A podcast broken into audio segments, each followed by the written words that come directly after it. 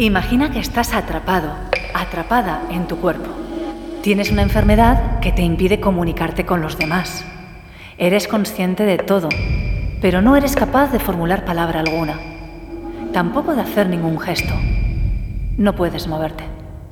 Alguien te dice que está investigando para encontrar un sistema capaz de leer tu mente. Un sistema que te permitirá, al fin, comunicarte con los demás. ¿Qué significaría para ti?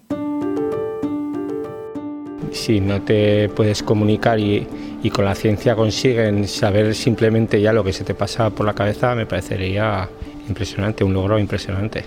Claro, y sobre todo cuando no puedes, estás limitado. A mí me parece que eh, sería dar la posibilidad y humanizar los deseos y las necesidades de cualquier persona que se viera en esa situación.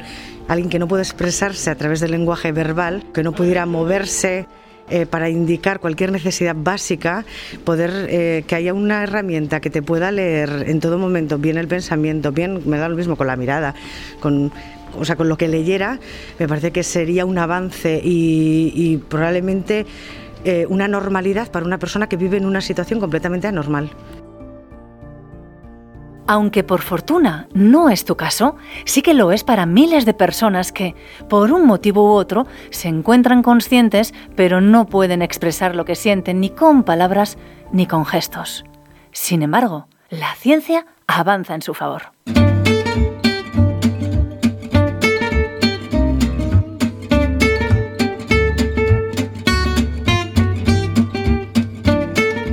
Ciencia al punto el podcast de divulgación científica de la Universidad Pública de Navarra. Disfruta de la ciencia. Un equipo de la Universidad Pública de Navarra liderado por Humberto Bustince, catedrático de Ciencias de la Computación e Inteligencia Artificial de la UPNA, Premio Nacional de Informática y Premio Europeo de Excelencia en Matemática Difusa 2019, está inmerso en un proyecto internacional que persigue precisamente identificar lo que piensa una persona cuando no es capaz de expresarlo por sí misma cerebro computacional, lo llaman. Humberto Bustince nos explica el origen del experimento iniciado en Taiwán y Australia y realizado a una muestra de 3.000 personas. Con cada una de las personas se hacen muchísimas eh, repeticiones del mismo experimento y consistía muy sencillo en coger cualquier persona que pase por la calle, ponerle un electroencefalograma y decirle piensa mover la mano derecha o la mano izquierda. Y yo al final tengo que saber que usted está pensando en mover la mano izquierda. ¿Quién dice derecha o izquierda? Dice sí o no, o elige entre dos opciones. Sin duda, un paso adelante para quien no puede expresarse. Sin embargo, los primeros investigadores encontraron dificultades a la hora de fusionar los datos que obtenían con las tecnologías tradicionales. En un congreso en Nápoles, coincidieron con Bustince, quien presentaba un innovador modelo matemático para integrar este tipo de datos, y le propusieron sumarse al proyecto. La respuesta fue positiva. Al principio las mejoras eran poquísimas, igual subíamos cinco puntos, seis puntos, pero no era mucho. Hasta que un día ya, eh, cuando llevamos más de un año, eh, los teóricos del grupo nos sentamos y decidimos hacer modificaciones sobre las agregaciones. Y a partir de ahí ha surgido, desde el punto de vista matemático, y de aquí mm, probablemente parte del Premio Europeo de Matemáticas, viene de ahí que es la modificación de operaciones con integrales. Bueno, algo muy concreto, y empezamos a utilizar estas extensiones y ya pues pasamos a a tener un 82-83% de aciertos. Y fueron llegando resultados sorprendentes que se plasmaron en un vídeo en el que una persona con un encefalograma puesto, sin moverse y sin hablar, respondía a las siguientes preguntas. Quiero que me contestes si quieres comer, sí o no. Pero claro, no habla, no puede hablar. Y simplemente con el cerebro sabíamos si decía sí. Si decía sí, ahora pasamos a otra pregunta. Y era, eh, ¿quieres, eh, hay estos platos, quieres primer plato o quieres beber? Si decía primer plato sí, bueno, pues el robot coge la cuchara, va al primer plato, coge cosa, comida y le da al enfermo. Bueno, cuando eso se publicó, eh, fue sorprendente porque lo mismo le pasó a Siten Lin, que es el, director en Australia, y Wang, que es en Taiwán, que empezamos a recibir correos electrónicos de personas que era, era triste, porque de casi todos los que recibíamos, muchos eran de enfermos de Alzheimer. Y un enfermo de Alzheimer no es consciente de nada, no puedes decir que sí o que no. O sea, era el intento de comunicarte con la persona. Tiene que ser alguien que sea consciente. Y esto supuso una revolución. Una revolución que terminó con la investigación publicada en IE Cubo de Inteligencia Artificial, una prestigiosa revista científica que se distribuye en Estados Unidos. El éxito fue muy grande y eh, decidimos entonces seguir con la investigación. ¿Y qué es lo que ha ocurrido desde entonces? Bueno, pues hemos pasado a tener un 94-96% de acierto con nuevas metodologías de agregación. Pero eh, el objetivo ya no era solamente ese y entonces hace eh, relativamente bueno, año y medio así nos planteamos tener no solamente la opción de sí o no, sino dar cuatro alternativas. Y estas cuatro alternativas serán mover mano derecha, mano izquierda, mover la lengua y mover un pie el que tú quieras. Actualmente ya han alcanzado el 97% de éxito con dos opciones y están en el 85% de aciertos con cuatro posibilidades, aumentando así las opciones de comunicarnos con quien no puede hacerlo. Creo que toda persona que tenga problemas para comunicarse va a ser eh, decisivo en su vida porque ya te permite contestar brevemente a respuestas sí o no. ¿Te duele el pie derecho? Sí o no. Ese tipo de cosas yo creo que es por donde va parte la medicina de precisión en un futuro, no solamente por clasificar y obtener genómica, etcétera, sino que también por saber exactamente estas personas con una determinada minusvalía cómo se pueden conectar con el, con el entorno que les rodea. Y ojo, eh, en educación para personas también con ciertos problemas va a ser fundamental, no solamente en medicina. Eh.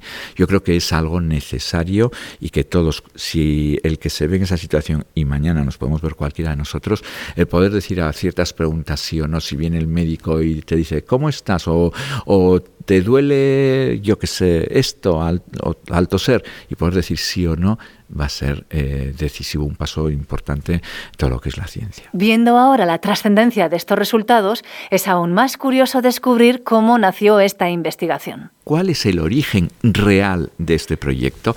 Bueno, pues al final es muy triste, porque eh, la investigación básica está casi siempre olvidada. Es una investigación totalmente aplicada. Lo que pasa es que eh, se ha hecho bien. Bueno, pues este proyecto lo patrocinaba una gran compañía de teléfonos, muy conocida por todos. Y la idea es que en 10 años esta compañía de teléfonos pudiese, eh, cada uno de nosotros pudiésemos encender el teléfono solamente con la mente. ¿Quiero eh, encender el teléfono o quiero apagarlo? Contestación de sí o no. Ese es el objetivo de esta compañía de teléfonos. Otra cosa es la seguridad que eso pueda llevar consigo, porque el tema está resuelto.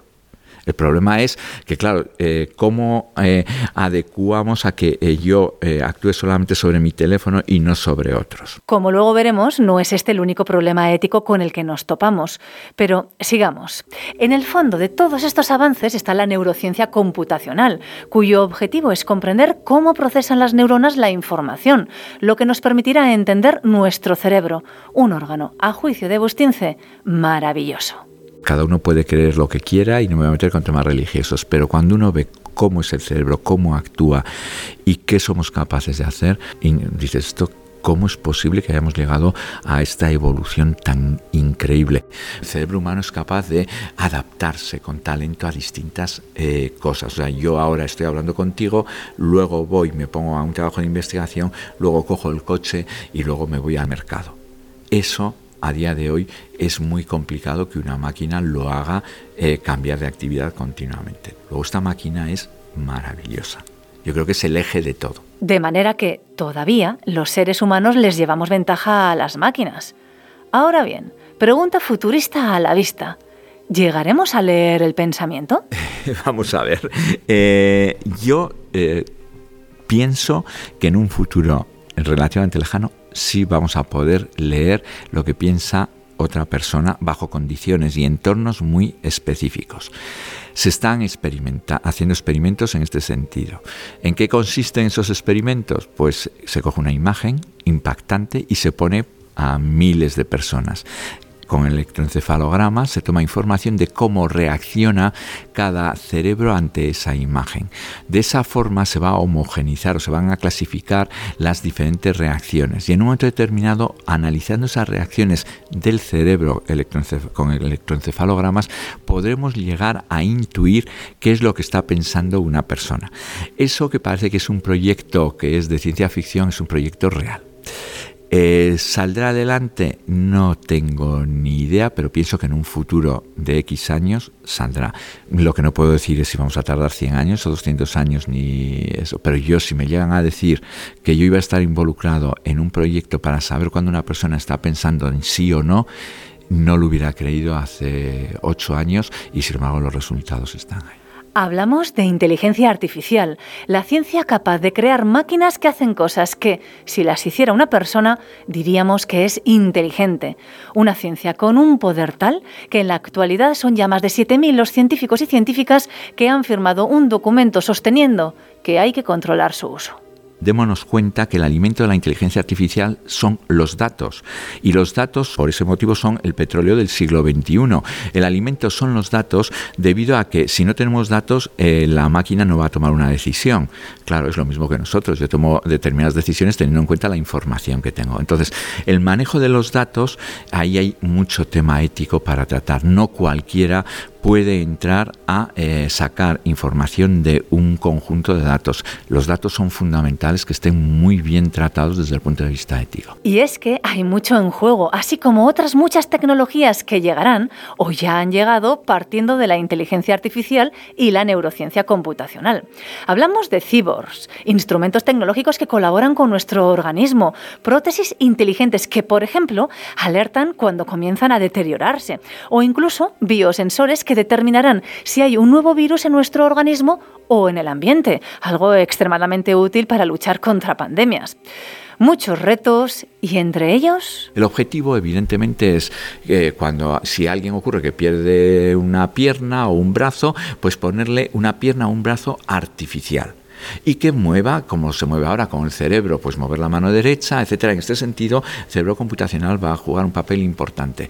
Ese es el objetivo final de lo que es el cyborg, que es lo que aparece en muchas películas, Terminator, etcétera. Es esa colaboración entre la tecnología y ciencia y lo orgánico. Eso eh, está mucho más extendido de lo que pensamos. Por ejemplo, lentillas para ver en la oscuridad o para ver con infrarrojos.